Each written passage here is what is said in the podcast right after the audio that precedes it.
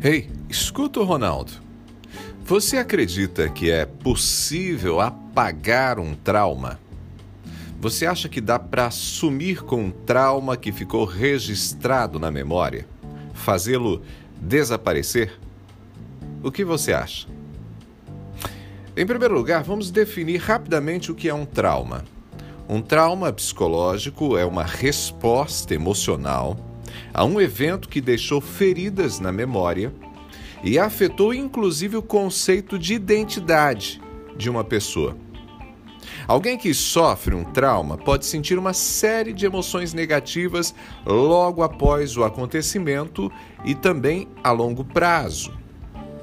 Um evento traumático pode obscurecer ou mesmo impedir o bem-estar de uma pessoa.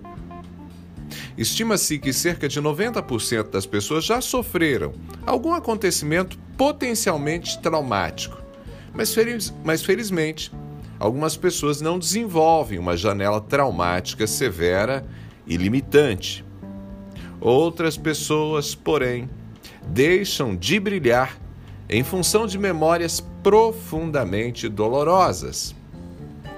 Violência sexual, abandono, traição, violência física, reprovação na escola ou numa prova, uma demissão, assédio moral, assédio sexual.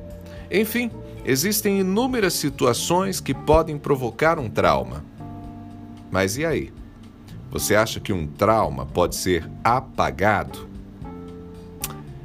Infelizmente, não. Não pode.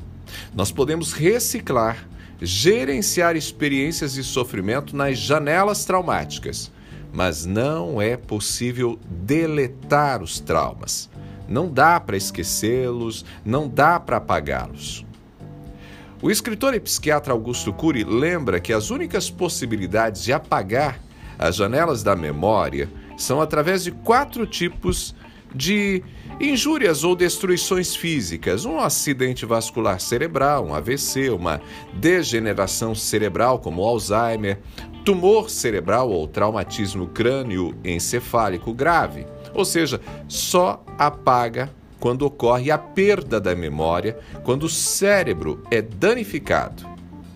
Excetuando-se esses casos físicos, é impossível que a pessoa por sua livre escolha, seja capaz de deletar os traumas capitaneados por perdas, por decepções, abusos, rejeições, fobias, toque, ansiedade, entre outros. Mas e daí? Como viver? Estamos condenados a viver com o lixo do passado? Não, não precisamos é possível aprender a gerir as emoções para conviver com essas memórias. Conviver com essas memórias. Elas estarão sempre lá no cérebro, mas se bem trabalhadas, podem permanecer quietinhas, digamos assim, sem criar travas limitantes e que impedem a boa vida. Ainda citando Augusto Cury, ele lembra que é possível reeditar as janelas traumáticas ou construir janelas paralelas ao redor do núcleo traumático. Todas as correntes psicoterapêuticas, quando têm sucesso no tratamento de um paciente, ou reeditaram as janelas traumáticas, que o Augusto Cury chama de janelas killer, ou trabalharam para ressignificar essas memórias negativas. Entenda, se você convive com algum trauma, vai continuar com ele aí mas é possível construir novas memórias ou ressignificar as janelas traumáticas e assim ter uma vida boa, ter saúde emocional. Se o trauma já está estabelecido, não adianta deixar o tempo passar, não. O tempo não cura.